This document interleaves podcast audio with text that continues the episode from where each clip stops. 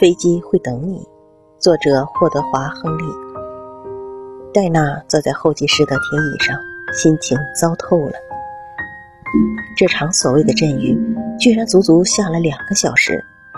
戴娜还要赶到曼哈顿去看望她的丈夫，他在那里出了车祸，正躺在医院里的病床上。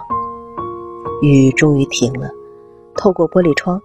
戴娜看到飞机的舷梯慢慢放下来，一个航空公司的员工把通往机坪的通道打开后，乘客们都争先恐后的蜂拥而上。飞机延误了两个小时，大伙儿都急了。通道里的人群就像湍急的河流往前奔去，可是有一个老人却被困在人流的中间，他的年纪已经非常大了，还拖着沉重的行李。他艰难而努力地想要保持人流前进的速度，但是他失败了。不知道哪里磕了一下，他重重地摔倒在了地上，然后一动不动，鲜血从他的额头流了下来。急着赶飞机的乘客们都不愿意停下来，每个人都绕着他走，有的甚至从他的身上跨过去，冲向机场。戴娜走到这里时，惊讶地发现了这个躺在地上的老人。他马上把行李放在一边，蹲下来查看老人的伤情，并且轻轻拍打老人的脸颊，希望老人苏醒过来。谁来帮助他？他需要得到帮助。戴娜尖声求救，没有人搭理他。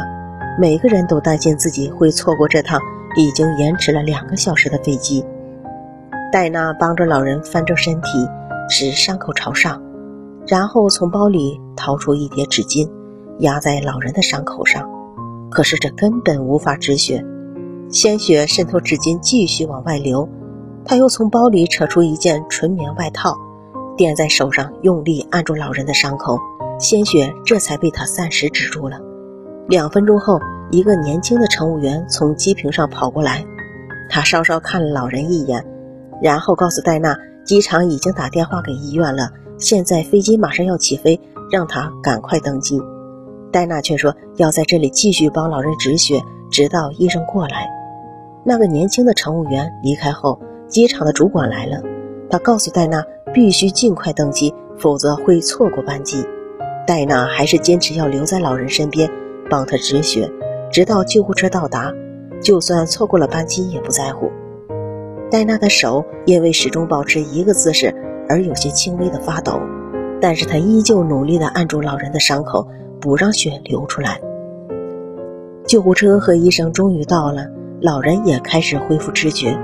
医生们看看老人的伤情，感激地对戴娜说：“谢谢你参与了救护，如果不是你帮他止血，他会非常危险。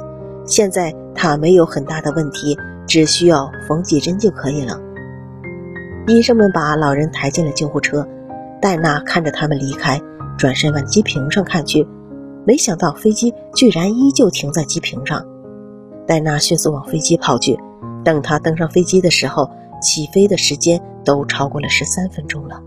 所有的乘客都静静地看着他。